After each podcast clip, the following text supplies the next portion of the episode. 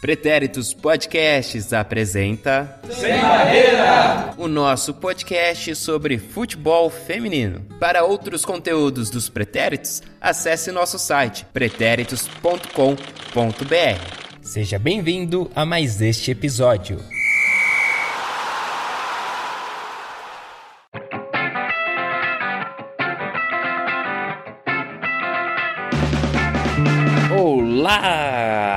Futebol feminines! Como vai essa força? Será que eu devo dar um feliz ano novo para vocês? Ah, será que a gente já se encontrou no panorama? Não, você não ouve os panoramas das competições que nós fazemos aqui no Sem Barreira?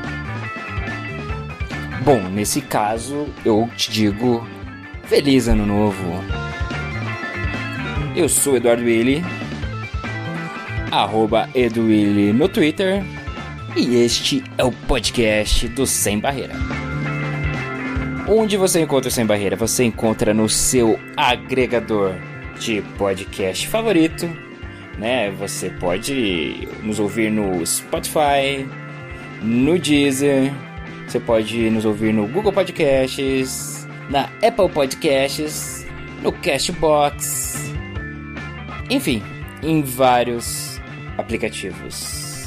Você pode ouvir também diretamente pelo navegador, sim, lá pelo Anchor e pelo aplicativo do Anchor. Os episódios de debates como este você também encontrará, sabe aonde? No nosso canal no YouTube. Então, se você ainda não se inscreveu em nosso canal, se inscreva. Procure lá por Sem Barreira na busca, porque nós não temos ainda um nome próprio ali para o canal, porque não temos inscritos suficientes. Então, nos ajude a morrer com alguma dignidade. Não nos deixe ser indigentes no YouTube por muito mais tempo. Se inscreva no nosso canal. Aliás, tem um especial muito legal da seleção feminina de futsal de surdos. Foi um episódio muito bacana que a gente fez. É, a gente fez uma adaptação né, do programa que foi veiculado aqui no podcast a gente fez uma versão para vídeo com tradução em libras, claro. Tem legenda também, um trabalho maravilhoso do João Victor Marques, da Mel Caruso, da Dudinha. E é isso aí. Para encerrar aqui os secadinhos iniciais, faço o convite também para você nos seguir no Instagram e no Twitter, se você tiver, claro. A arroba, o usuário é o mesmo, arroba pode sem barreira, P-O-D sem barreira. Agora sim, vamos então ao primeiro episódio do debate de 2020, um programa marcado com um recorde já. Já começamos o ano quebrando nossas próprias estatísticas aí, nossos próprios recordes. Foi um programa muito legal, espero que você curta e participe com a gente, compartilhe depois, deixe seus comentários em relação ao tema, né? Vamos tratar aí das coisas boas que aconteceram em 2019 e pensar um pouquinho no que vem pela frente. Então, sua opinião é super bem-vinda, você pode deixar em qualquer rede social nossa, ou até mesmo lá no YouTube, né? Ali nos comentários do episódio, mesmo que você ouça aqui pelo podcast, mas vá lá no YouTube só para comentar se você achar melhor, tá bom? Então vamos de fato aí ao episódio. Muito obrigado pela sua audiência. Você que está chegando agora pela primeira vez ao nosso podcast, seja bem-vindo. Você que retorna, muito obrigado pela preferência, pela escolha.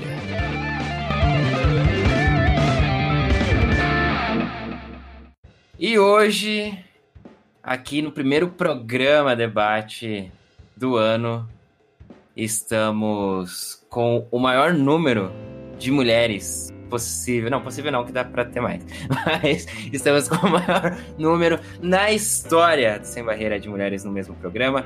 Esse é um motivo de muita alegria, muito orgulho. Vamos começar por ela, que chegou por último. Elisa Marinho, bem-vinda ao programa Debate Sem Barreira, bem-vinda. Obrigada, Edu. Estou muito, muito feliz de estar com vocês participando do debate junto com as meninas do Dinha Mel, você, o Lipe. Muita alegria, obrigada de coração. Aproveitar né, e agradecer pela, pelo convite de fazer parte do time. Era um time que eu já acompanhava, já torcia bastante. Depois comecei a entrar ali no segundo tempo, dando as contribuições. agora estou no time titular. Isso aí. Seja bem-vinda. Obrigada, obrigada. Mel Caruso, ela gostou de participar com a gente, tá vendo? Depois que ela descobriu que a gente existe de verdade, ela está aqui mais uma vez. E aí, Mel? Fala, galera. Tudo bom com vocês? É, eu acho que eu precisava ver vocês primeiro, assim, né? Pra ver se eu podia ter confiança no time. Essa era, é, esse era o segredo. e ela que promete em 2020 aí estar mais presente aí. Antes, ano passado ela só, na hora que passava a lista de presença, ela pedia para alguém assinar. Esse ano ela tá frequentando Eduardo Araújo, Dudinha. Oi, gente! Sim, a meta para 2020 é participar com mais frequência aqui do Sem Barreira. E é uma meta que eu quero cumprir, tá? Fiquem tranquilos. Ô, Eduardo. Eu? Você tá em dia com o podcast? Vamos para a próxima pergunta? Gente, eu tenho uma justificativa muito boa pra tudo isso, é sério. Mudou o ano, é porque... acabou, né? Não, é Caducou. porque às vezes é igual série, assim. Por exemplo, série eu gosto de assistir quando sai tudo, entendeu? Eu não hum. gosto muito de esperar os episódios. Então, com podcast é quase a mesma coisa. Eu prefiro deixar acumular bastante para depois assistir tudo, com, ouvir tudo com calma, né?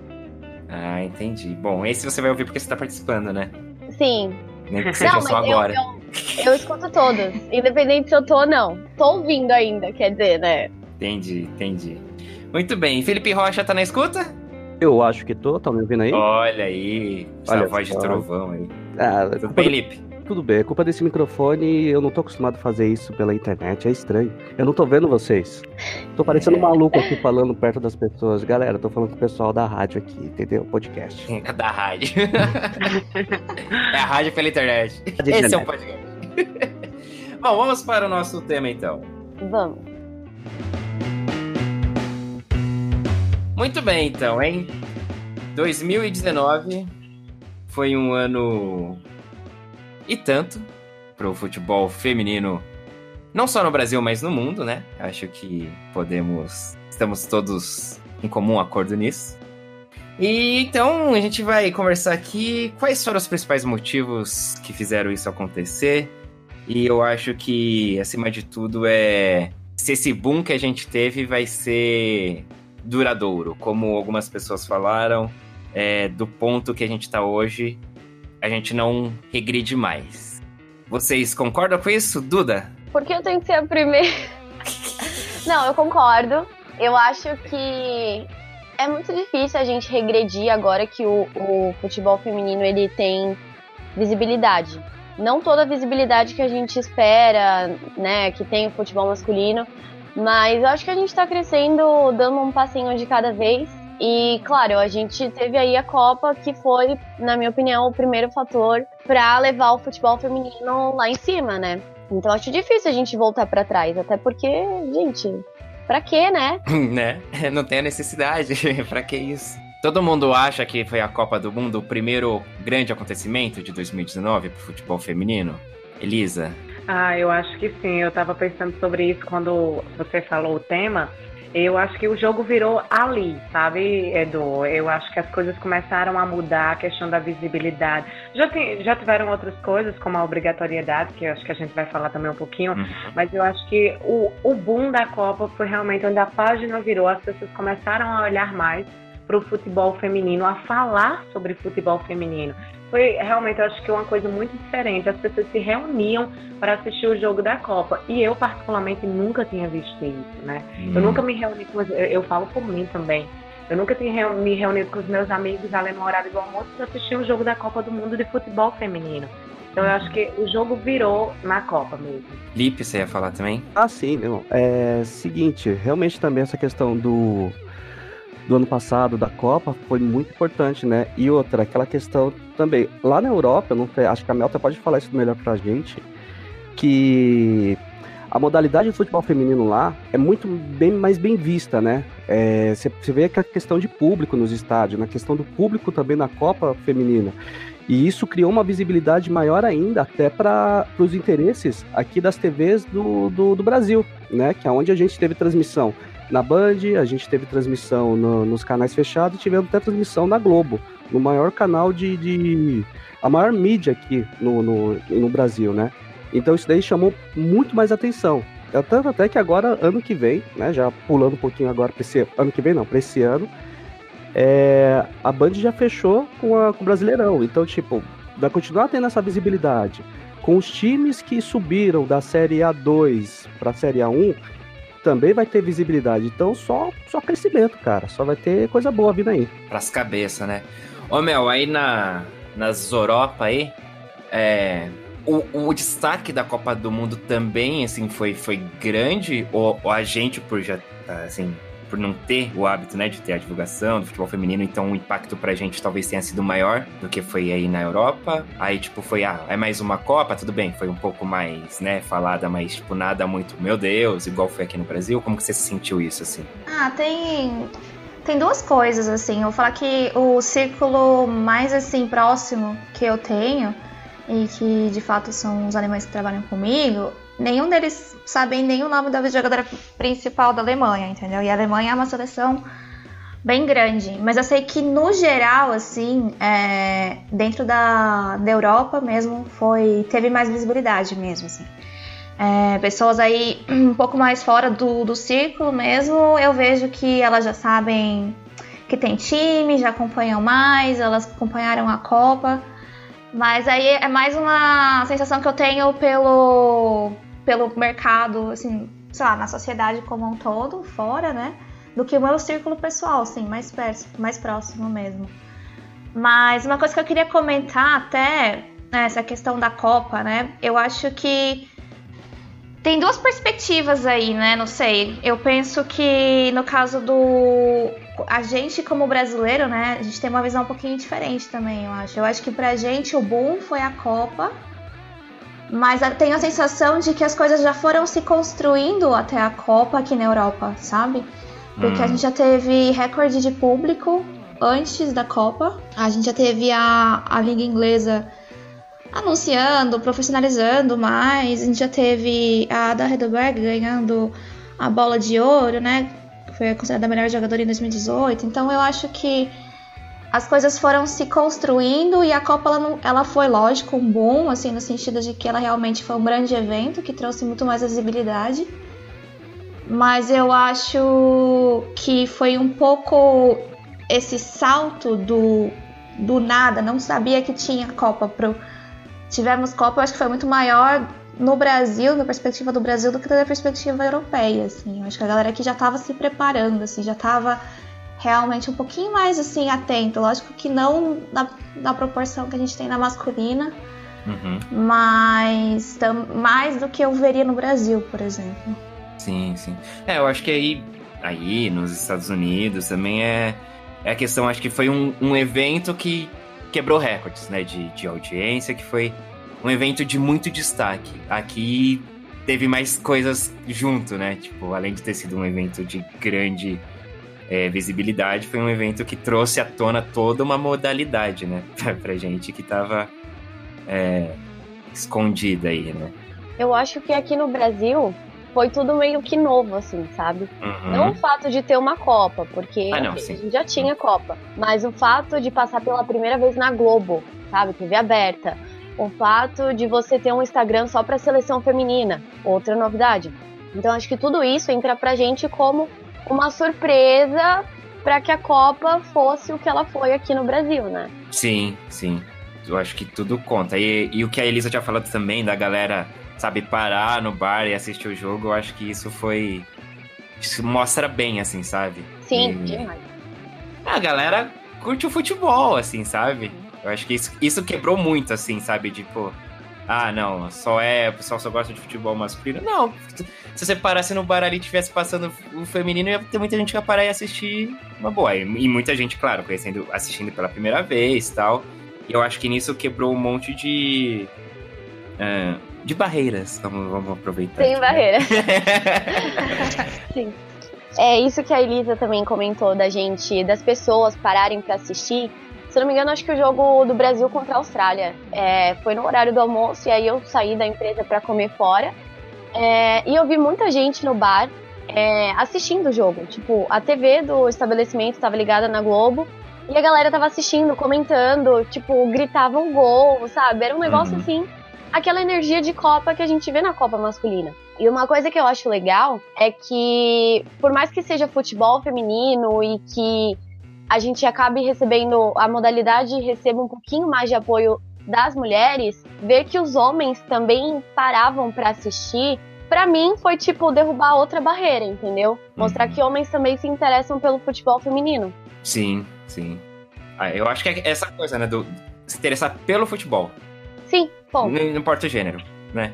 E dá esse ponto para a Globo, né? Porque, como claro. falou, é a maior emissora do país, que tem a, a maior audiência. Então, quando a Globo transmitiu. Eu não sei se teria toda essa repercussão se fosse outra emissora, sinceramente. Uhum. Assim, que quando foi a Globo, toda aquela equipe foi muito bacana, ver toda aquela mobilização da emissora, que colocou pessoas extremamente capacitadas para comentarem, para narrarem. Então, realmente foi muito bacana e eu acho que foi o, o diferencial, assim, um dos, né? Mas eu acho que é um dos mais importantes. Sem dúvida. E a forma como eles destacaram também, né? A divulgação de que transmitiriam a Copa, né? Isso, Não foi uma coisa só. Né? Foi muito legal. É. é, tanto que foi assim, né? Que que veio a ideia do Sem Barreira, né? Um belo dia estava em casa, vi lá uma notícia que o, o Grupo Globo passaria todos os jogos da Copa. É, por que não, né? por que não, a gente? É. Agora, se fosse uma coisa que, tipo, tudo bem, eles tivessem direitos, mas, tipo, ah, quando começar, começou, a gente passa e sem uma prévia divulgação, né? Também não teria, eu acho que, esse alcance que teve. Então, esses, realmente, eles apostaram aí na modalidade. Falando nessa questão da, de que é é futebol e ponto, não importa se é mulher ou se é homem. Uma inglesa estava me comentando que é, lá na mídia eles, eles simplesmente falavam Copa do Mundo. Eles não falavam que era Copa do Mundo feminina ou jogado por mulheres. Então eu acho que isso é realmente muito interessante de você ouvir da perspectiva dos outros países, né? Ver como, de fato, para eles, eles estavam pelo menos assim, nem que seja só pela propaganda ou é, pela hum. imagem que eles querem passar, eles já estavam realmente reforçando essa coisa de que é a Copa do Mundo e ponto. Uhum. Isso foi uma coisa pra mim que surpreendeu bastante. E como a Dudinha falou, em alguns momentos lembrou muito toda aquela, digamos assim, aquele clima que é criado na, na Copa dos Meninos, vou dizer assim, né? Uhum. Porque, por exemplo, aqui no Nordeste, a Copa ela geralmente acontece em todo lugar, né? Mas aqui é na época do São João, e aqui o São João é muito forte. Então as pessoas aqui elas assistem os jogos durante a tarde ou o horário que for e à noite vão pro forró, vão, enfim, para as festas. E foi muito o que aconteceu. As pessoas se reuniam à tarde, você andava pela cidade, estava o pessoal assistindo o jogo e à noite todo mundo ia com a camisa do Brasil para festa, tal. Então lembrou muito isso e eu fiquei muito feliz. Eu consegui ah, reunir amigos, ah, vamos assistir o jogo lá em casa, todo mundo torcendo pelas meninas. Foi muito bacana. A, a expectativa é de que isso continue, porque eu tenho um pouco desse medo que você relatou no início, de que tenha sido um boom passageiro, sabe? De que a gente se perca um pouco pelo caminho, porque agora a responsabilidade é nossa de continuar isso, uhum. essa atenção. Mas dá aquele medo, será que foi só um boom passageiro? O, o que eu já sinto de diferente, a gente já vai seguindo aí além da Copa do Mundo, é que, por exemplo, os booms, vamos colocar assim, que a gente tinha aqui no Brasil, pelo menos, é, eu vejo que era sempre questão assim de Olimpíadas, né? Olimpíadas, uhum. sempre, toda vez que tinha Olimpíadas, e, e nas Olimpíadas a seleção feminina, ela meio que acaba tendo um destaque maior que a masculina. É, não sei se vocês também têm essa percepção, porque a masculina nunca, nunca não, né? Mas raramente faz boas campanhas em Olimpíadas. E a feminina sempre estava chegando ali, né? Semifinais e. E era o momento ali que todo mundo, entre aspas, conhecia a seleção é, feminina, mas aí era aquilo, durava a, as Olimpíadas e pronto, né? E eu já não via tanto esse destaque também em outras Copas do Mundo, então eu acho que era uma coisa bem de Olimpíadas. Copa do Mundo eu lembro de uma mais ou menos, porque o Brasil tinha chegado, acho que na final contra os Estados Unidos. E aí, aí eu lembro que aí teve alguma coisa. Agora, o fato dessa Copa ter sido destaque e mesmo com o Brasil não sendo uma das favoritas, não, sabe, sem poucas perspectivas de chegar numa final e mesmo assim, assim, a Copa inteira teve um destaque, não foi tipo a seleção brasileira. Então, eu acho que isso que foi o bacana dessa, tipo, você ampliou. Você tá ali destacando toda a modalidade ali, todo sabe, toda a competição, não é só porque ah, o Brasil tá participando e vamos focar aqui no Brasil. Não, tipo, tanto que a final entre Holanda e Estados Unidos passou na aberta também, né? Não tinha nem nenhum nem Brasil em campo. Então eu acho que isso já é um, um ponto bem interessante assim de se avaliar para para essa mudança de tipo, opa, acho que não vai ser só passageiro não agora, do ponto de não ter mais volta. É, eu acho que se, por exemplo, é uma coisa que eu espero muito que aconteça, gente, vocês sabem disso. Se o Brasil for escolhido para ser sede da Copa de 2023, eu acho que a chance da modalidade crescer o dobro, talvez até o triplo aqui no país, seja muito maior. Porque a galera vai pro estádio, entendeu? A galera uhum. vai querer assistir porque a gente vai ser o país sede, se tudo der certo. Alô, FIFA. E... Então, acho assim, que talvez é, existe esse receio da gente meio que, que o futebol feminino ser uma coisa, entre aspas, passageira, né? Esse boom que já foi. Mas eu acho que a probabilidade de dar certo é muito maior do que a probabilidade da gente se estabilizar ou parar aqui, entendeu? Acho uhum. que crescer vai ser o ponto. Eu acho que assim, é, eu acho que a gente mudou de patamar. Essa é a diferença. Assim. Outro patamar. O problema. Exato. O que eu não sei agora. Só flamenguista, hein? O que eu não sei agora é se a gente vai evoluir e em que velocidade a gente vai evoluir, entendeu? Porque como as coisas são tão difíceis, qualquer coisinha que a gente tem, a gente celebra muito. E só que assim, tem que chegar uma hora que a gente não vai aceitar qualquer coisinha. A gente tem que levar a coisa a sério, né? Tipo, realmente profissionalizar, realmente dar as mesmas condições que a equipe masculina tem, é, realmente aumentar os salários, a diferença salarial é absurda.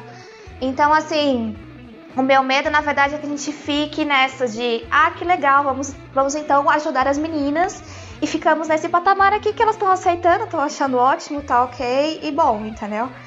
É, é, esse aí que é o meu medo, na verdade. É, como que a gente vai estruturar a partida de agora, assim? Como que a gente vai realmente levar a sério essa modalidade e quão a sério a gente vai levar? É pra gente cumprir a nota de corte e passar ou é pra gente realmente fazer um negócio sério? seria tipo o conforto, né? É super uhum. importante esse ponto que a Mel tocou, eu também estava pensando nisso, porque a gente tem muito que celebrar mesmo, né? Assim, foram, foi uma conquista muito grande, tudo que vem acontecendo desde o ano passado para cá. Mas assim, a gente olha para frente e a gente vê que o caminho ainda é muito longo, com muitas pedras e tem muita coisa ainda a, a serem melhoradas. A gente tem muito que avançar. Muito, muito mesmo. A gente tem o que celebrar mas a gente não pode esquecer que ainda tem muita coisa para ser conquistada. E lembrando uma outra coisinha também, que foi do caso de 2019, daquela da obrigatoriedade, né? Porque se não houvesse obrigatoriedade, provavelmente não teria nem futebol feminino continuando aqui no Brasil, que é um ponto que eu acabei de lembrar.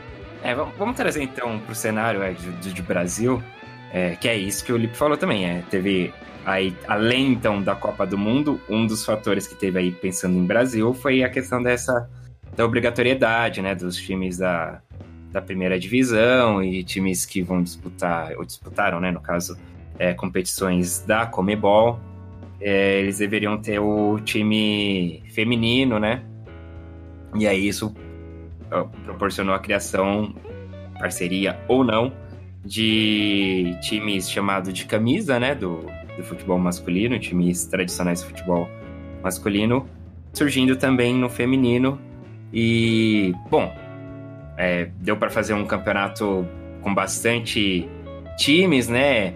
É, tanto na primeira divisão quanto na 2, né? E fortaleceu, né? Bastante a competição, porque aí a gente teve, por exemplo, é, chegando na reta final da 2 e subindo quatro times de camisa, né? É, que foi o, o, São Paulo, Cruzeiro, Palmeiras e Grêmio, é isso? Isso. Que foram os seus semifinalistas, né? Então, é uma coisa, é um fator importante também. E segue daí, então, da que você vê aí da importância aí do que foi a obrigatoriedade e o quanto ela contribuiu aí para. Sim, de primeira, ela contribuiu é, só pelo fato de, de, de obrigar alguns os grandes clubes né, da Série A a montarem um time, a montarem ou fazerem parceria, realmente acrescentou aquela questão da competitividade, na, tanto na Série A1 quanto na Série A2. Agora, para 2020, o que, que podemos ver né, da, dessa da questão da obrigatoriedade que rolou? Times estão melhores preparados, né? Questão do São Paulo, principalmente os quatro grandes aqui de São Paulo estão melhores preparados para essa para a série A1. Então, Ih, rapaz, me perdi do que eu tava falando. é normal. Eu não, eu, se eu olhar vocês, eu me perco. É uma coisa absurda. O Lip precisa do olho no olho. olho, no olho. Posso complementar enquanto. Lip, você já se achou? Você pode falar, Duda, à vontade, ó. Obrigado por me ajudar. não, eu só queria acrescentar que, por exemplo, eu acho que essa questão da obrigatoriedade agora para 2020 pode se transformar mais em algo. É, a rivalidade ser um impulsionador do futebol feminino, entende? É, por exemplo, Corinthians e Palmeiras, os maiores rivais de São Paulo. O Corinthians estruturou ano passado um time super forte no futebol feminino. E agora que o Palmeiras subiu para a Série A1, ele, vai, ele, tá, já investiu, né, na verdade, tá com um time bem forte. Sim. E eu acho que é isso que tem que acontecer, entendeu?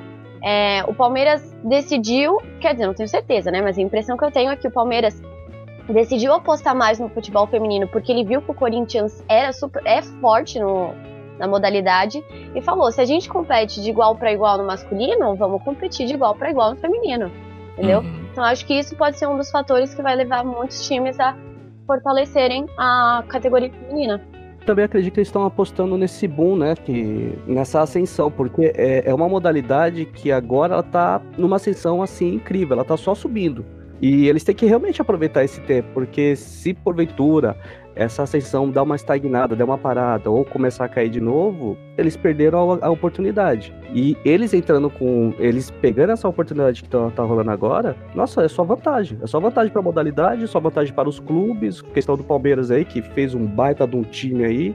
Pegou algumas jogadoras do São Paulo que eu vou sentir muita falta, né? Mas é isso, né? Mas Perdeu o, o Playboy. Né? É, né? Já Elvis, vai, vai chorar na cama que é lugar quente, Lipe. Mas agora tem a Glaucia, minha jogadora favorita.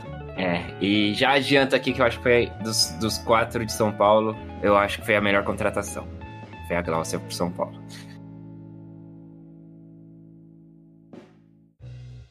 Posso só fazer um comentário aqui no, é, eu acho que não tem só essa questão da, da rivalidade, eu acho que também é muito importante a gente é, entender que tudo, no final das contas, está relacionado a dinheiro, né?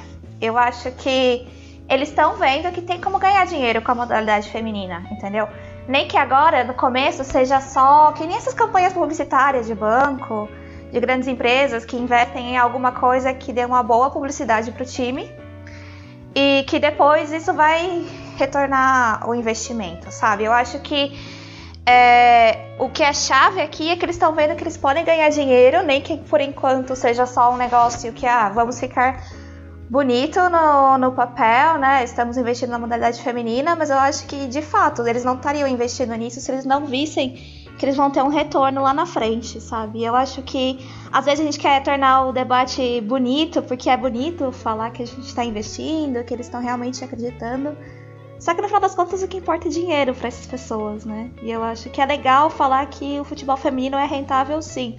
Ainda mais que para o começo, pelo menos, é, você não tem que investir tanto, né? Não é um, um, tamanho do mesmo investimento que você tem que fazer no masculino, né? Ah. Eu acho que é isso que é importante também considerar. É, na verdade, assim, essa questão da obrigatoriedade, ela realmente ela ajudou bastante. Só que eu, eu sempre fico pensando também é, como é que a CBF, enfim, vai ajudar os times que não são obrigados a ter, que não, que não entrar, não estão ali na Série A, mas que tem, que tem na raça, que tem no amor sabe? Porque senão acho que o futebol feminino ele vai ficar meio que o espelho do masculino. Essa disparidade tão grande, sabe? Desses times que estão lá na Série A, para os que estão lá na Série C, na Série D. Poxa, a gente vê times aqui, eu estava até pensando sobre isso quando eu estava ouvindo o podcast sobre o mercado da bola no futebol feminino. E eu pensando aqui nos times da Paraíba que contratam por peneiras. Você paga uma inscrição de 10 reais, vai fazer uma peneira e as melhores vão disputar a Série A, a Série A2 Hum. Então, assim, como é, a disparidade é muito grande. Então, como que eles vão fazer para ajudar quem não é obrigado? Porque a galera que está lá na Série A, em tese, a maioria, eles podem sim bancar um time é, uhum. de, de, futebol feminino. Mas e a galera da B, e a galera da C, e a galera da D? Esses times que estão lá, como o Alto Esporte, que ganhou o Paraibano, como o Botafogo da Paraíba, como é que eles vão ter ajuda para ter o futebol feminino, para ter um time? Não, eu concordo, porque na verdade eu acho que no Brasil se optou por ir pelo caminho mais fácil, né? Que é simplesmente trabalhar com os times de camisa grande, porque eles já têm algum aporte financeiro e a gente consegue tocar. Só que sendo assim, sincera, assim, quanto ao meu ponto de vista pessoal, eu acho que a gente não tem que replicar, entre aspas, as cagadas do masculino de aumentar as desigualdades entre as regiões, entendeu? Hum. Eu acho uhum. que a uhum. gente tinha que estar tá vendo o que, que a gente pode melhorar, sabe? Eu acho que não é justo se ter um jogador da Série C que ganha muito menos do que o jogador da Série A.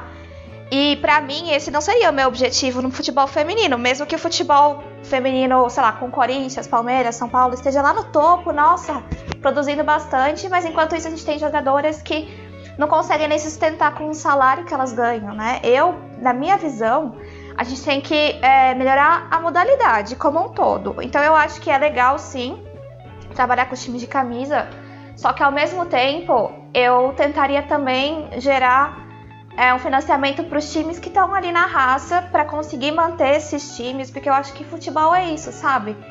É o futebol da Vars, é o timinho que foi lá se estruturando aos poucos, foi crescendo, vem trazendo pessoas que jogam por amor, sabe? Eu acho que valeria muito a pena, sim, pensar se o governo ou se a CBF não podia estar ajudando financeiramente esses times até para melhorar a competitividade. A gente está falando assim, não é só na Série A, a gente podia ter uma série uh, A2 muito mais competitiva, a gente podia ter cada vez mais times é, sendo criados no Brasil, independente é, se tem camisa ou não. Mas essa, sei lá, é a minha opinião e é só que a gente teria que mudar a nossa estratégia quanto a gente está pensando como estruturar o futebol feminino, entendeu? E isso a gente já não vê no masculino e infelizmente vai ser muito difícil ver no feminino também, eu acho. Pois é, é Dudinha, é, Dudinha não, Mel, perdão. É, né? essa, é, muito antes da obrigatoriedade, por exemplo, muitos times da Série A só montaram um time feminino por causa da obrigatoriedade. Mas muitos times que nem estão na lista, como eu falei, já tinham time feminino há muito tempo e jogavam, sempre jogaram até hoje na raça. Então, para esses times, qual vai ser a ajuda? Porque senão vai, vai replicar, como você falou, as cagadas do, do masculino e tudo vai continuar mesmo meio que do mesmo jeito, né? É, eu acho que esse é um ponto que, infelizmente, a gente vai pecar novamente. Porque agora tinha que ser o um momento, então, de. Beleza, tá crescendo, de fomentar, então, de, de ajudar a desenvolver isso vindo de cima, né? Da CBF, governo, como a Mel falou, né? Acho mais CBF. É, de realmente fazer um, um, equilíbrio, assim, tipo, de não, opa, a gente tem que priorizar o, o pequeno, a gente tem que priorizar quem tá se desenvolvendo, não quem já tem uma tem condições, por mais que não é, disponibilize todos os recursos que tem no feminino, mas se quiser tem, entendeu? Um, um, um Palmeiras, um São Paulo, um Flamengo, né? Grande vergonha da profissão aí também. É, enfim, você tem que pensar nos times pequenos, que era uma coisa até que o Lipe sempre comenta muito, com essa questão, tipo, ah, dos, dos times de camisa entrando para valer, que aí ele teme que é, times que eram até são até tradicionais no futebol feminino, mas que não tem esse peso vão acabar morrendo, né? Vão acabar se enfraquecendo, né? E, e aí vai acontecer essa, essa questão que já acontece no masculino, essa polarização, essa, sabe, o eixo Rio-São Paulo ali, Minas, e sabe, e aí os times pequenos realmente vão acabar por, por morrer, né? Infelizmente, assim, ou a gente vai ficar tendo campeonatos onde, tipo, o campeonato, a competitividade só começa na, na reta final mesmo, sabe? Que é quando ficam só os, os times teoricamente grandes e o, até então vai é só goleada, sabe? Então acho que isso é uma coisa que Infelizmente a gente vai pecar. Eu acho que isso não vai ser corrigido, não vai ser feito certo desde o princípio. Como é que, poderia funcionar para os times pequenos, na realidade? Para os times pequenos não, para a questão da modalidade em si, né? É aquela questão de contratos. Se porventura eles conseguissem melhorar os contratos de suas jogadoras, colocando multa rescisória, algo do tipo, até a questão de times pequenos mesmo, por que acontece? É como aconteceu com o Iranduba no passado. Se eu não me engano, foram três ou quatro jogadores que saíram do Iranduba e foram para. Foi para São Paulo. Antônia, mesmo, que hoje está no Madrid CFF, veio do Iranduba. A Brenda veio do Iranduba, que mais tipo veio de graça. Né? O Iranduba perdeu uhum. jogadoras. Eu conversando com o pessoal lá do Tiradentes do Piauí recentemente, é, o presidente de lá, o grande Toin, ele fala o seguinte: é, a gente perde muita jogadora de graça. Eu não quero isso, eu quero ter um retorno, né? Porque é aquela coisa. Respaldo, né? Um respaldo que preciso ter uma, um retorno financeiro também para continuar crescendo o meu time, né? Porque, querendo ou não, é isso, né? Se você não tem um aporte financeiro, você vai acabar caindo realmente, né? E a gente conhecendo nossa CBF, conhecendo nosso governo, sabe que vai ser meio difícil eles investirem e colocarem dinheiro no, nos pequenos, sabendo que os grandes estão ali e aquela coisa. Eles, ah, os grandes estão ali, então já vai ter a rivalidade ali. Então, os pequenos que lutem para se tornar grande, né? Hum, é, então, por, por, por, conta própria, né? É. Por conta própria, né? Porque esses grandes hoje, eles já foram pequenos em algum dia, né? Então, vai, tem que crescer. É, falando sobre contrato também, temos o caso da Yaya hoje, Yaya do São Paulo, que tem contrato até 2021, que está sendo que é, é cogitada lá no Orlando. Que mais o São Paulo falou, beleza, ela vai, mas se vocês pagarem a multa rescisória. Provavelmente a multa rescisória da Yaya deve ser uma coisa bem menor do que, vamos supor, de um Lucas Lima da vida. Mas aí já tá fazendo alguma coisa, é um tipo de contrato, entendeu? É para não perder jogadoras assim fácil e sabendo que é uma jogadora possível de, de seleção, que pode ser uma próxima Marta, pode ser uma próxima melhor jogadora do mundo, né? É trabalhar nos contratos. É o que a Mel tinha falado, é, é, é monetizar, é a visão. Tipo, a gente não pode também se iludir achar que quem tá apostando aí no futebol feminino é por, por amor ao, à modalidade, por, por dar visibilidade, pela. Não, é porque de alguma forma isso pode dar dinheiro, então. E assim, e não tá errado também, é um negócio. Sabe? Negócio, cara. Funciona. É um negócio. Então, mas tem que ser feito da maneira mais justa possível, né? Eu acho assim. E eu acho que é a questão de investimento mesmo. É tipo, é CBF pegar, tirar do caixa e investir. E não vir com um papinho de meritocracia, entendeu? De, tipo, o time que, que cresça por conta própria, né? Eu acho que você tem que dar as condições. Eu sou muito favorável a modelos como nos Estados Unidos, né? Então, de, de competições que você tenha um teto salarial, que você tenha um piso, que você tenha é, algumas regras em relação à, troca de jogadores, de jogadoras, de atletas. Enfim, eu acho que é um, é um sistema que você é, prestigie, que você é, dê um incentivo maior para quem é, quem teve uma pior campanha, então no ano é, que vem, assim, no ano seguinte, você dá algumas, entre aspas, vantagens para esse time, algumas possibilidades maiores, e é uma forma de você tentar ir igualando. Mas claro, são modelos diferentes, porque lá são franquias, são times e empresas, então é isso. Eu acho que se for abraçar a causa do dinheiro, tem que fazer de uma maneira que, opa, todo mundo ganhe. Gente, eu tenho que ir. Mas assim, o que eu de verdade mais espero para 2020 é que a gente não abandone, a gente, não a gente, assim, mas que as pessoas não abandonem o futebol feminino. É, e que as portas se abram cada vez mais, né? Cada vez mais portas, janelas, que tenha mais oportunidade, principalmente menos preconceito. Então é esse o ponto. Show! Tá bom? Gente, beijo. Eu queria só fazer uma observação. Elisa, seu sotaque é maravilhoso. Eu me hum? sinto em casa, de verdade. Muito obrigada. Hum. Em outros momentos eu diria que nada, mas eu digo é mesmo. tá certinho. Tá certo. Eu sou muito parcial com o Nordeste, gente. Desculpa. Não, tá certíssima. Eu tô indo lá, gente. Obrigada. Tchau, Edu Dia. Beijo. Beijo. Mel, volta pro Brasil, tá bom? Ah, pode deixar. Coitada.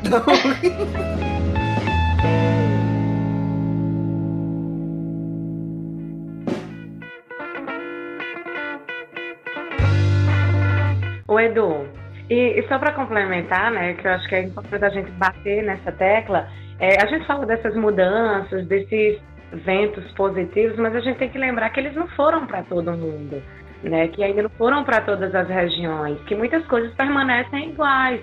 E eu sempre gosto de trazer essas realidades porque ela ainda acontece, porque dá a impressão de que todo, todo esse boom do futebol feminino ele foi para todo mundo. E não é real isso. Aqui na Paraíba, por exemplo, as coisas continuam em tese do mesmo jeito, embora a gente tenha tido eh, ano passado uma transmissão da final do Paraibano, aqui o futebol feminino ainda é amador, você não paga para entrar, os times não têm a menor condição de contratar. Tem a questão, ano passado o Kashima teve que fazer um churrasco para arrecadar dinheiro para conseguir pagar passagem para as meninas. As meninas daqui não recebem salário, pelo menos de alguns times, alguns times um pouco mais estruturados, como o Botafogo da Paraíba, consegue pagar um salário mínimo, mas consegue. Uhum. Mas outros se juntam para fazer um churrasco para pagar uma viagem, para pagar a água que vai dar para as meninas, um uniforme. Mas as meninas jogam realmente na raça, no amor. Então a gente não pode esquecer que esse bom, essas mudanças, elas não foram para todo mundo. É verdade, é um ponto bem, bem interessante, Elisa. É, eu acho que ficou muito concentrado nas regiões que, né, tradicionalmente já têm o, esse, os times com um poder econômico maior, né? Sim. Questão de visibilidade também. E aí também aí tem a questão de méritos de federações, no caso, acho que podemos falar da Federação Paulista, que né, fez um trabalho excepcional com a Aline Pellegrino, né? E o Campeonato Paulista foi um absurdo, né? Que tanto que culminou naquela. O absurdo de bom, né? que culminou naquela final entre Corinthians e São Paulo, com o jogo Morumbi na Arena Corinthians, assim, outro patamar, né? E. Mas aí você também vê questões, mesmo assim, é, nessas regiões, por exemplo, aí você vê uma federação carioca fazendo aquele campeonato, né? Um quanto tanto questionável, né? Um tanto quanto amador. é, né? Realmente. Aí você vê a Federação Mineira, sabe? Até os 45 do segundo tempo não ia ter campeonato mineiro. Porque ela não, não ia arcar os custos, não sei o quê. Então, os times que tiveram que, que bancar. Aí chega no, no, único jogo que a federação se comprometeu a bancar, que seria a final, me faz num Sesc, para duas mil pessoas, sabe? E no único jogo que poderia você, sabe, pegar um Mineirão, pegar um, um estádio maior e fazer um evento, fazer um evento mesmo, né?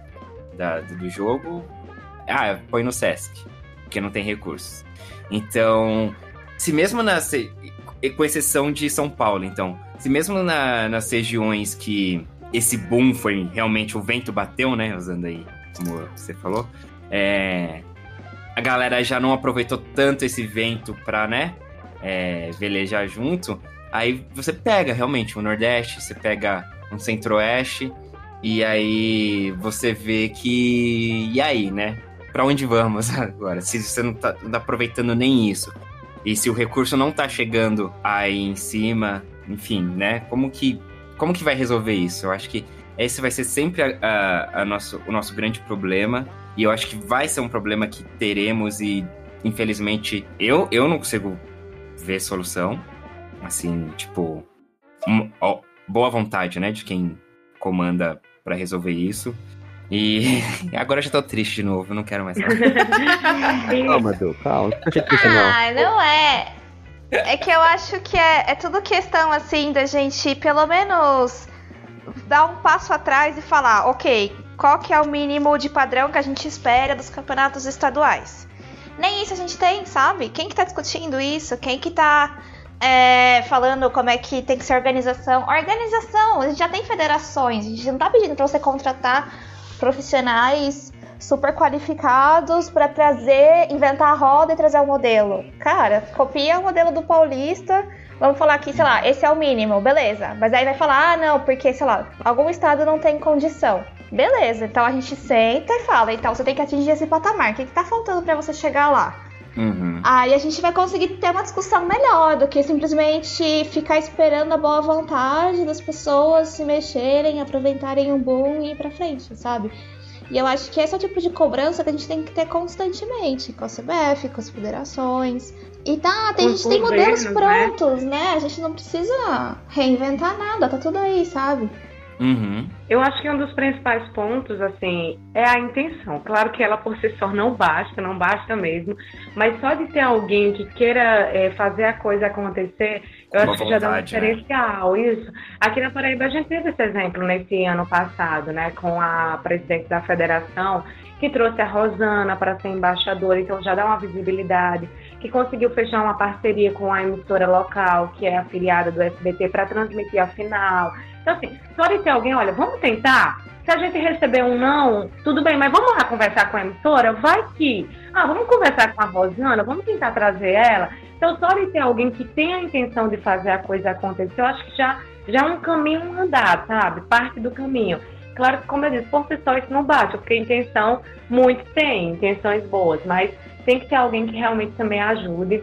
Acho que os governos, eles podem muito ajudar, principalmente em estados como a Paraíba, eu nem sei se algumas coisas que eu penso são possíveis, mas às vezes eu penso, por exemplo, em incentivo fiscal para as empresas, comércio que, que dê uma ajuda ao time, sabe, um patrocínio. Sei lá, vamos dar um incentivo fiscal, alguma coisa assim. Nem sei se as leis permitem. Uhum. Mas eu acho que alguma coisa você tem que ser pensado, sabe? E eu acho que o futebol, ele acaba também refletindo o que a gente vive no geral, né? As desigualdades que a gente vive no, no, de uma forma muito geral que a gente está falando de Paraíba, de Alagoas, de Sergipe, que são estados que já não recebem incentivo em área nenhuma, quanto uhum. mais no futebol feminino. É, e aí a gente volta para uma questão que eu lembro muito da Mel falando também, eu acho que, eu acho que foi no especial lá da, da, da seleção de futsal, é, né, de, de surdos. Investir no esporte é uma questão social, né, assim, não... É, independente do, do esporte, dependente assim, do gênero. É, é uma obrigação também do governo, não é? O esporte não é só por, ah, por lazer, por. Não, é uma questão social. Um, um, sabe, é uma coisa que agrega enquanto sociedade, assim, é, desenvolve, pô, é, você dá oportunidades através do esporte. Então, agora não era nem pensando em tipo, ah, não, tem que ajudar o futebol feminino. Não, você tem que desenvolver o esporte na sua região, no seu estado enfim, na sua cidade, para uma sociedade melhor mesmo, né? Então, eu acho que. Mas aí é o que você falou também, é o reflexo, né? É... Se a gente não tem investimento em saúde, não tem educação, já não tem nada, né? É... Nessa lista aí o esporte tá. tá lá embaixo. E aí dentro da, da lista que tá dentro, na subpasta aí do esporte, você vai ver o futebol feminino. Se tiver lá, amém, né? Se, se não. Então, Aí, de novo, tô triste, de novo. Eu também, tô triste. Não, vamos trazer as Meu coisas Deus. positivas ah, que aconteceram em 2019. Não, a pauta era a, as coisas boas de 2019. É. Eu já tô em depressão aqui. Já foi. Nossa, um programa... 2019, o ano que nunca voltará, né? Que já começa. vamos fazer um próximo programa relacionado à depressão, né? Pra como, como curar uma depressão pós-2019. Vamos fazer isso. É, e, programa. pronto, o episódio vai ser 2019, a ressaca, né? A ressaca de 2019. Ah, não, eu acho que é assim, é, a gente. É até interessante a gente estar tá discutindo isso. Vamos tentar. Por que, que a gente está discutindo tudo isso? Porque a gente teve muito avanço, sabe?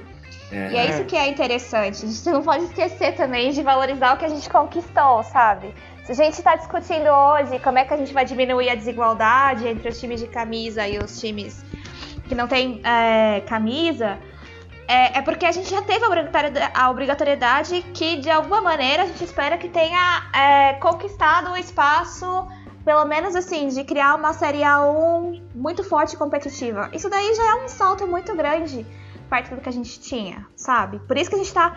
A gente só tá aprofundando um debate, porque a gente tá mudando de patamar, né? E aí isso que é interessante. E não tem problema a gente descobrir que as coisas são difíceis, não tem problema a gente descobrir que é, que a situação brasileira, no geral, em política, é muito difícil, mas a gente tem que começar a discutir, ok, é difícil, sempre vai ser. O que, que a gente vai fazer então? Porque tem muito espaço. É, essa questão de você falou assim de financiamento, gente, é, esse dinheiro é nosso. A gente tem opção de escolher também. A gente tem que, é, só que requer assim discussão, requer se, é, se mobilizar, se juntar em grupo, sair. É difícil, é, mas a gente vai tentando fazer o nosso trabalhinho de formiguinha aqui, sabe? Acho que isso também faz parte do debate e a gente tem que estar feliz que a gente está discutindo outras coisas porque a gente conquistou muito em 2019. Boa, uma visão mais otimista. Já melhorou um pouco. Melhorou. Eu vou falar que eu sempre fico no otimismo, no pessimismo. Sou de lua. Tem hora que eu decido ser otimista, tem hora que eu decido ser pessimista. Mas... Fica transitando.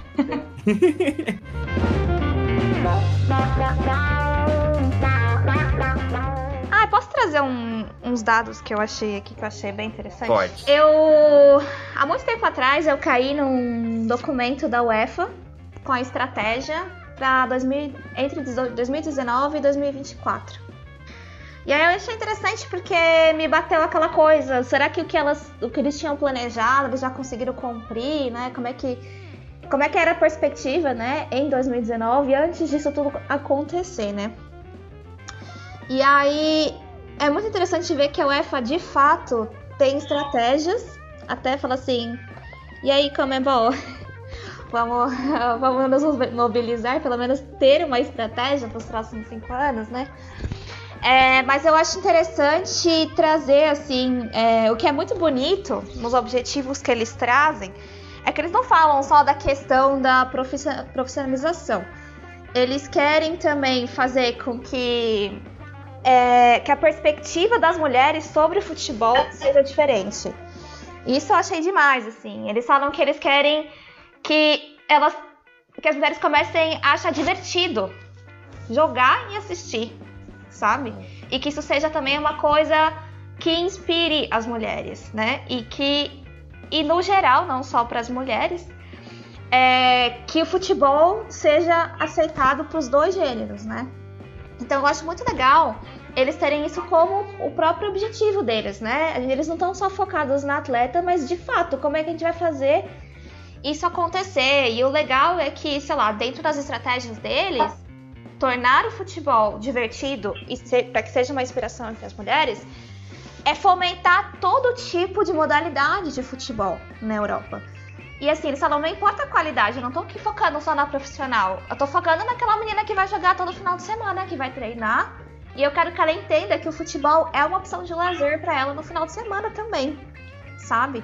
E isso é muito legal, porque eu acho que a gente tá muito longe disso, a gente não enxerga isso, né? A gente tenta focar tanto nas atletas que a gente esquece que tudo isso parte do sonho daquela criança de jogar no final de semana e aí do nada descobrir que de fato ela tem um talento. E daí você pode fomentar uma carreira, né? Não é tudo é, uma menina. Nem todas as meninas sabem que isso é uma realidade para elas, né? Nem todas sabem que elas podem ir lá e jogar. Elas podem jogar, né? Exato, é muito legal, assim, ver como que é diferente. E a outra coisa que eu achei muito positivo é que eles querem, eles têm o objetivo de aumentar o número de mulheres em cargos de liderança e gestão dentro da UEFA. Isso é super importante, assim. Eles querem realmente treinar e capacitar as mulheres cada vez mais, dar mais oportunidade. Então você começa a ver que, tipo, eles têm um número de. Já, em 2019 eles chegaram a 40 mil é, técnicas qualificadas eles chegaram a 285 é, juízes tudo mais. Então, tipo, eles estão realmente pegando os dados e vendo como é que isso vai se reverter em resultados, sabe? Eu achei muito interessante, assim. E é legal ver também, sei lá, dois dados que eu achei interessante foram é, 28% dos, dos clubes, eles têm times para meninos e meninas, né, no caso. Mas esses são os clubes profissionais. Mas se você for ver os amadores, 42% dos amadores tem o, os times para mulheres e para os homens. Por quê? Sabe? Eu, eu, achei tão curioso, achei tão legal que no final das contas é, você vê que a, talvez a modalidade amadora ela acaba sendo uma, uma opção para mulher também, né? Sei lá, manter um spot? Ou será que esse número está escondendo, na verdade, que as mulheres não conseguem se profissionalizar? Sabe? Mas assim, esses números eles vão começando a ser interessantes nessa perspectiva. Aí. E assim, eu acho que o número. O maior objetivo deles, que é muito interessante, eles têm hoje é, 1,3 milhões de jogadoras registradas. E eles querem no final de 2024 chegar a 2,5 milhões. Então, acho muito interessante, assim, porque eles cresceram. É, é, desde 2017 eles cresceram 50% em número de jogadoras profissionais. Então, não acho que esse número seja impossível. E acaba sendo uma inspiração pra gente, assim, de que a gente realmente pode chegar, sabe? É. Planejamento e ações, né? Exato. Em várias esferas, né? Isso daí, tipo, de você dar o espaço, oportunizar, né? De, de enfim, da, da, menina que sem pensar na atleta ainda profissional, né? Mas da criança poder ter um espaço para ela jogar. A, a, garota jogar e, e, achar, e ter isso normal no dia a dia dela, né? No, no no cotidiano, desde, ba desde baixo, assim. E isso também é uma coisa que, tipo, de 2019 pra cá, assim, é, teve, acabou ganhando mais destaques, assim, projetos aqui é, no Brasil de, não sei se seria o, nome certo, mas assim, sei lá, de coletivos, assim, de, de grupos de garotas que se reúnem numa quadra, em algum espaço para jogar, tipo, é... aí tem o Jogue Como Uma Garota, né, o, acho que o Joga Amiga, o projeto Passa Bola, da, da Luana Maluf. Então, eu acho que isso é muito importante, realmente, assim, tipo, de sair um pouco da esfera de pensar já no profissional, do, do, dos atletas, mas não, do, do, dia a dia ali, né? De, de, inserir o futebol no dia a dia das mulheres também. Pra realmente, cara, tipo, vocês podem jogar, não tem porquê. É um esporte como qualquer outro, então tem que, isso tem que ser normal, está no imaginário já, né, da, da sociedade. Eu não sei se entra aquela questão muito da questão cultural também, que vamos supor assim, no final de semana a gente tem aqui nossos boleiros de final de semana, né, os jogadores que só ah, vamos jogar um futebol aí domingo de manhã. É muito raro, ou melhor dizendo, eu particularmente, eu nunca vi um, um, um, time, um grupo de mulheres falando tipo, ah, vamos jogar bola domingo de manhã tal. Porque já colocam naquela cultura, aquela velha cultura lá ainda, que tipo, não, lugar de mulher tem que ser em casa preparando a refeição para a família no domingo, né? E isso, isso eu não sei se pode acabar entrando como uma questão de cultural ainda, né? Só realmente se, se mudar um pouco mais essa cultura, de repente pode agregar mais esse pessoal, mais as mulheres para jogar bola, uh, mais isso, entendeu? Acho que é mais ou menos. É, isso eu acho que tem mudado. Isso eu acho que o, é também, é, a gente acaba sempre entrando na questão, tipo, que a gente entrou numa bolha, né? Então, agora já fica mais difícil até de analisar, porque, bem, agora eu conheço um monte de gente do futebol feminino, então, para mim é uma coisa normal, não. Tipo, é, ah, as minas jogam. Tipo, mas agora pensando, sei lá, ao ano retrasado, sei lá, que eu não tava inserido nessa bolha. Aí realmente, aí é. Não, eu acho que eu não conhecia ninguém que ou conhecer uma ou duas pessoas que ia, assim, mulher, né, que ah, se reunia para jogar. Então aí acaba prejudicando também essa. Estando na bolha, né, essa visão do, do, de um contexto geral. Mas sei lá, eu, eu tenho a impressão de que essa questão está mudando, assim, tipo, aos pouquinhos, mas está mudando. E aí também tem regiões e regiões, né? Exato, regiões e regiões. Eu posso colocar um exemplo, claro, que acontece na minha família mesmo, né? Eu tenho algumas parentes que jogam futebol, tipo, final de semana, assim, as amigas vai e chamam, ó, oh, vamos bater uma bola ali e tal. Ela vai sem pensar duas vezes, né?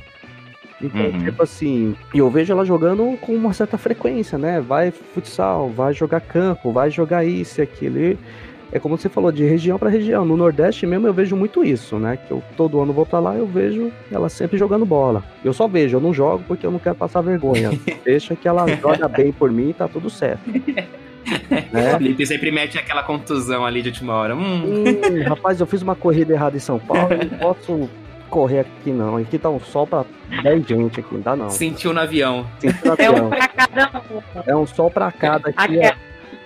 é, é, exato. É, eu acho que essa questão do futebol que vocês falam vale para todos os esportes, né? Eu, eu não é. tenho dados, mas eu acho que até tem pesquisa sobre isso, de quantas mulheres praticam esporte e de quantos homens, porque são hum. poucas as mulheres que praticam algum esporte, né, de fato. E aí eu acho que isso também vem pela educação. Eu não sei qual é a referência que vocês têm aí de aulas de educação física, uhum. mas as aulas que a gente tem na escola é que o professor pega a bola, ó, vão jogar e façam o que vocês acharem que tem que fazer. Vocês que lutem. É vocês que lutem, literalmente, né? E tem um incentivo realmente a aprender algum esporte, a praticar. É tipo ah, uma brincadeira, uma diversão. Hum.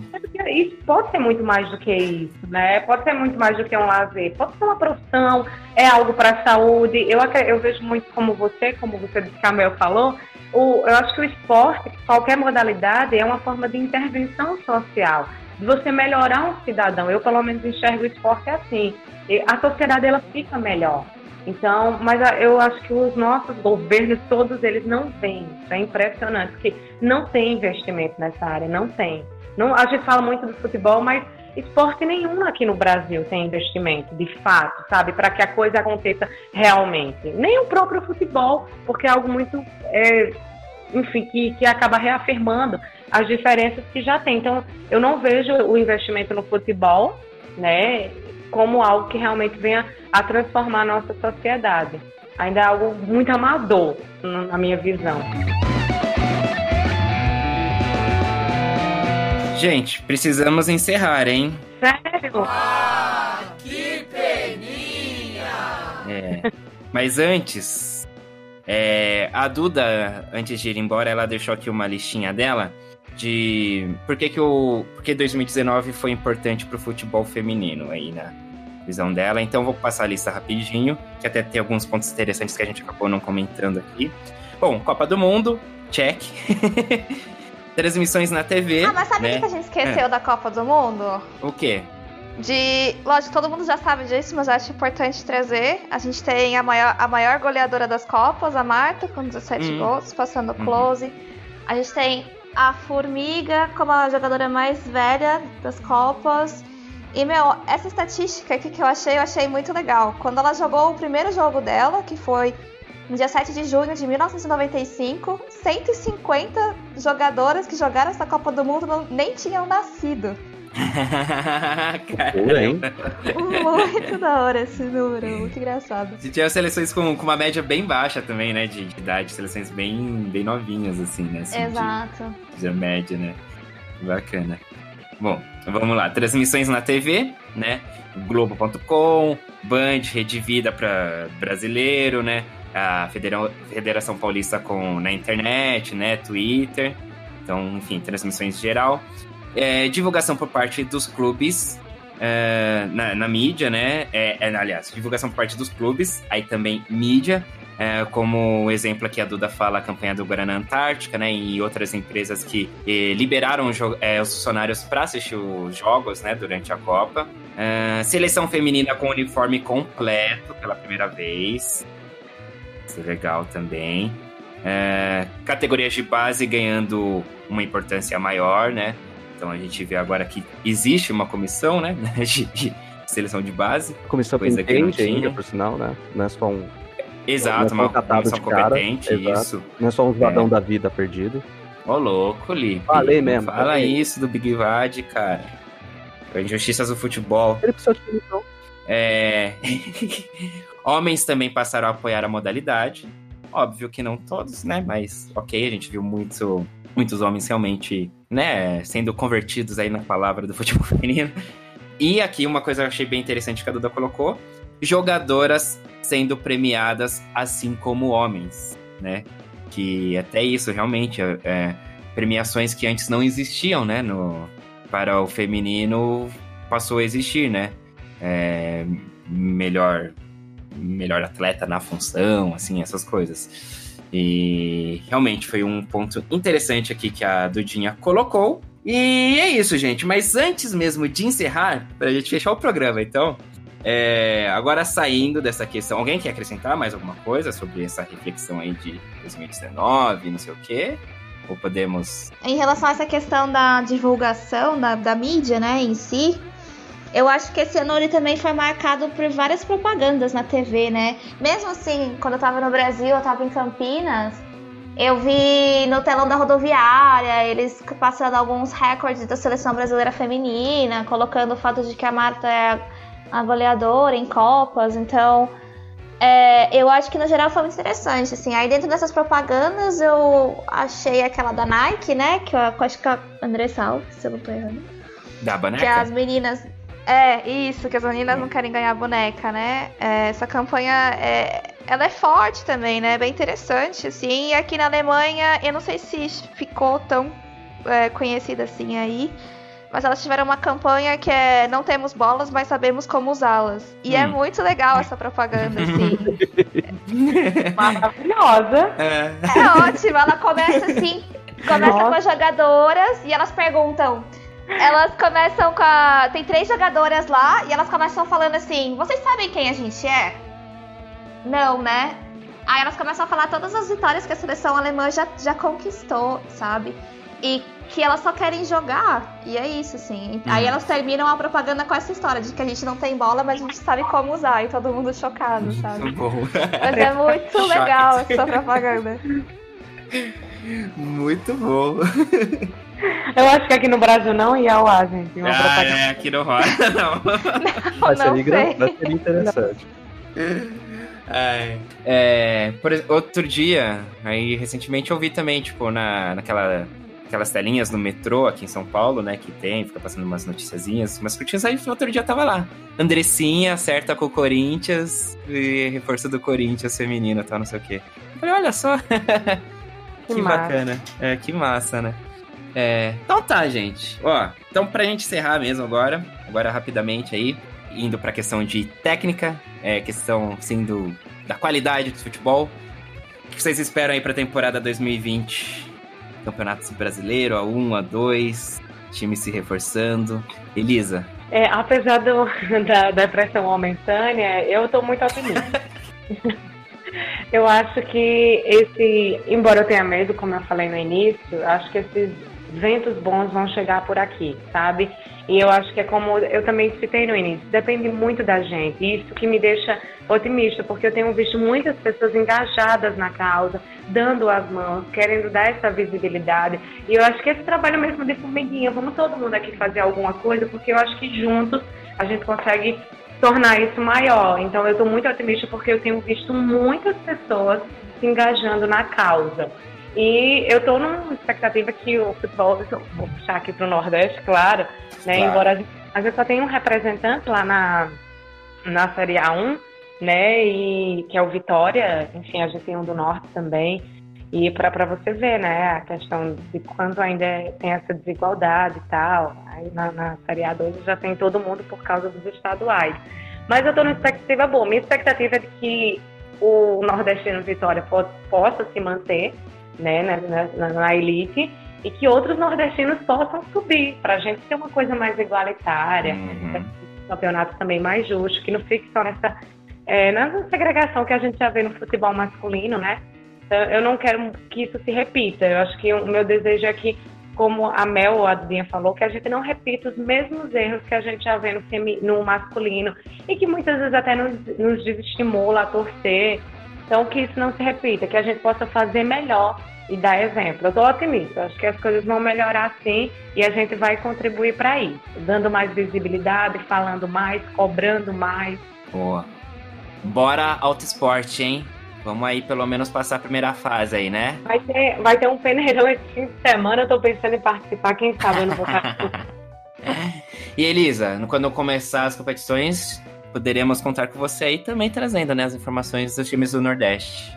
Sempre, sempre, exatamente. Vou dar esse foco nos times do Nordeste e, a gente vai sempre estar tá trazendo informações para saber como é que essa galera tá, tá preparando como é que vai ser o desempenho. A torcida para que seja um desempenho bom.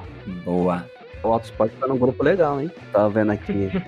é, bom, esperar, né? Esperar a Série A2 aí. Uma que eu tenho umas boas torcidas. Vai ser pegado, aí. hein? Vai ser pegado. Eu, o grupo A e o grupo B aqui tem já minhas torcidas aqui, cara. É, então, esperar realmente que suba uma, uma boa turma aí da Série A2, espero, né? Uh, mais pra frente eu queria ver até um clássico acontecendo, né? Do Ceará e Fortaleza, que olha. Eu é, vai ter tá, mesmo. É, tá, cara, só coisa boa. e a Série A1, só.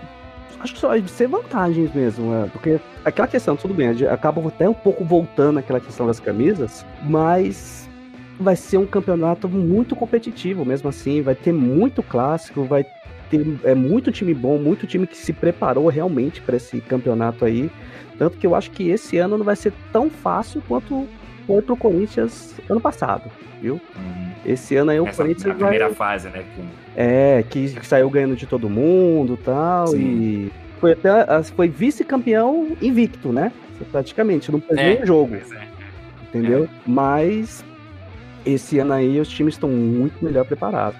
Principalmente os quatro paulistas aqui de, de, da região do sudeste aqui de São Paulo. Você pega os A Rosana prometeu que, quebrar eu acho que vai ser o melhor campeonato brasileiro, assim, pelo histórico que a gente vê, pelas contratações dos times. Uhum. Nós vamos ter um grande campeonato, muito disputado. Acho que vai ser bem bacana de se ver mesmo. Então, vai ser um ótimo campeonato. Espero por isso. Espero cada vez mais que aumente assim, que assim eu vou, vou em várias coletivas, é uma coisa que eu gostei de ir.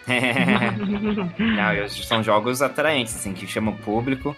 O horário melhorou um pouquinho, né? Sete horas da noite, não é mais uma terça-feira, três horas da tarde. Então já, já deu uma melhorada, né? Já vai dar pra assistir, nem que seja ali acompanhar pela internet. Então, porque você, pô, você coloca né, três horas da tarde, uma quarta, quinta-feira, você não consegue nem no estádio nem assistir no trabalho, né? Convenhamos. Então já dá uma melhorada. Mel, você aí de longe vai acompanhar um pouquinho o brasileiro também, pela promessa de ser grandes campeonatos? Não, com certeza eu quero acompanhar, sim. Uh, às vezes pela diferença de horário eu não consigo acompanhar muito, mas com certeza eu quero ficar de olho. E eu acho que eu também tô, tô bem otimista, assim. Eu acho que a qualidade técnica vai crescer bastante. Acho que os times estão investindo bastante, né? Esse começo de ano tiveram muitas apresentações legais, assim, e realmente, né, lidado com essa maneira mais profissional mesmo de apresentação oficial e realmente mostrar para o público, né, que eles estão investindo e que eles querem sim mudar.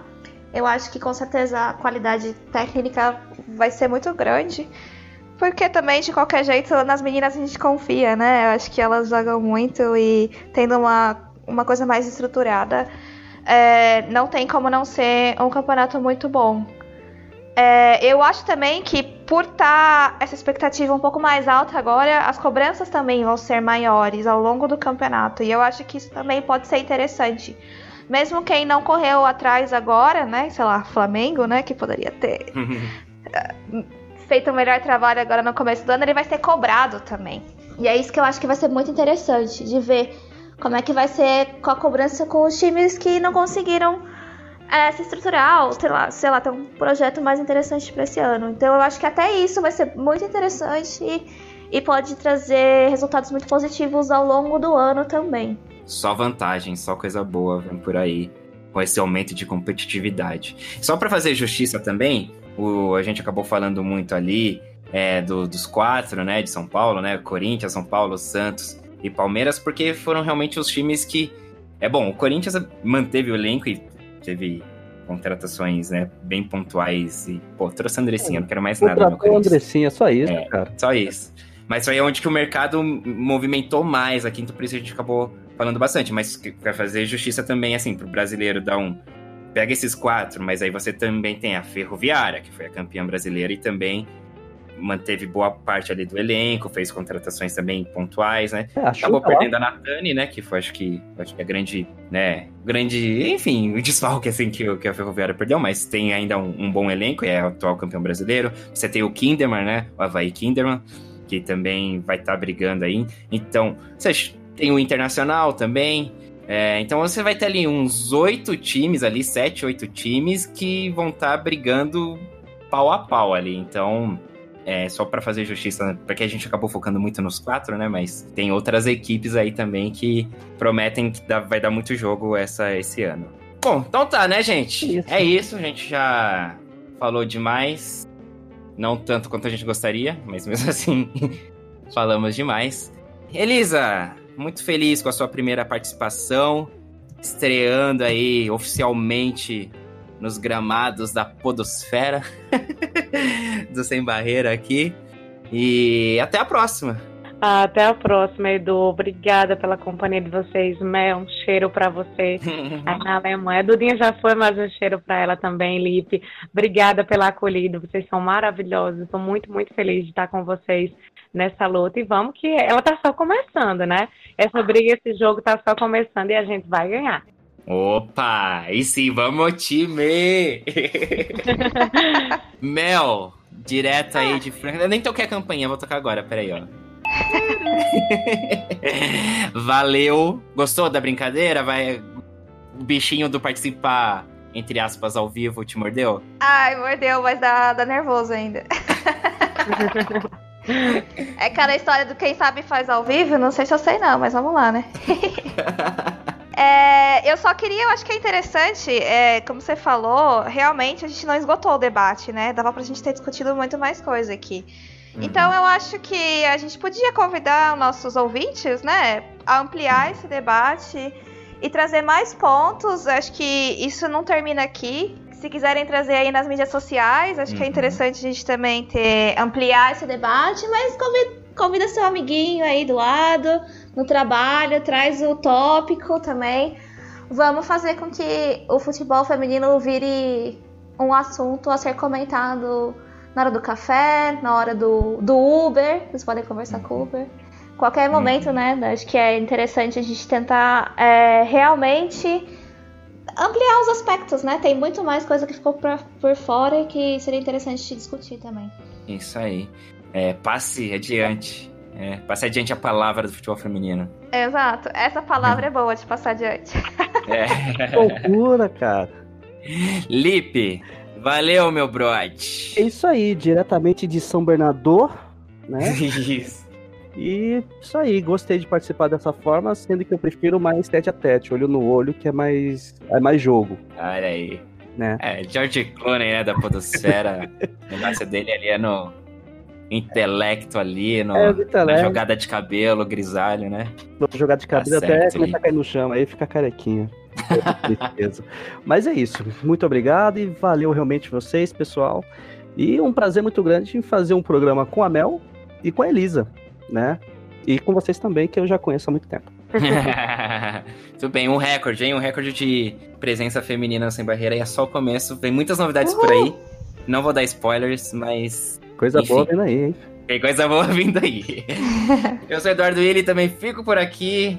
Um grande beijo um abraço, você escolhe aí para você.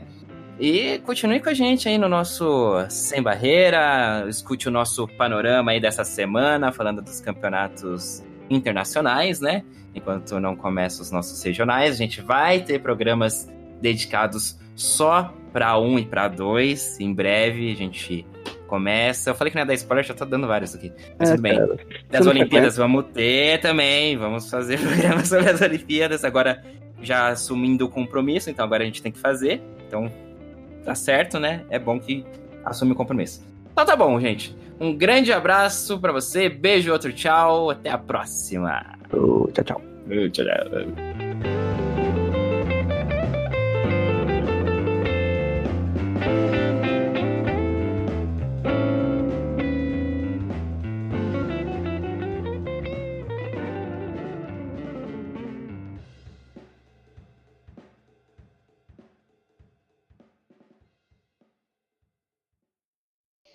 Dudinha, você vai nessa? Vou. Tô atrasada já. Vou tomar banho. Motivado, Dudinha. É, Dudinha, onde você vai? Você vai trabalhar, Dudinha? Não, eu vou pro festival da Netflix e depois eu vou trabalhar. Olha que influencer Olha. ela, hein? Nossa. Olha que ela. nada. Falando é ingresso nisso, de graça. Falando nisso, ela foi o Vitor Clayton esses dias, não foi? É, o Vitor Clay. Vitor e Clayton aí. É, o Vitor e Clayton, grande dupla sertaneja do. Brasil. Não.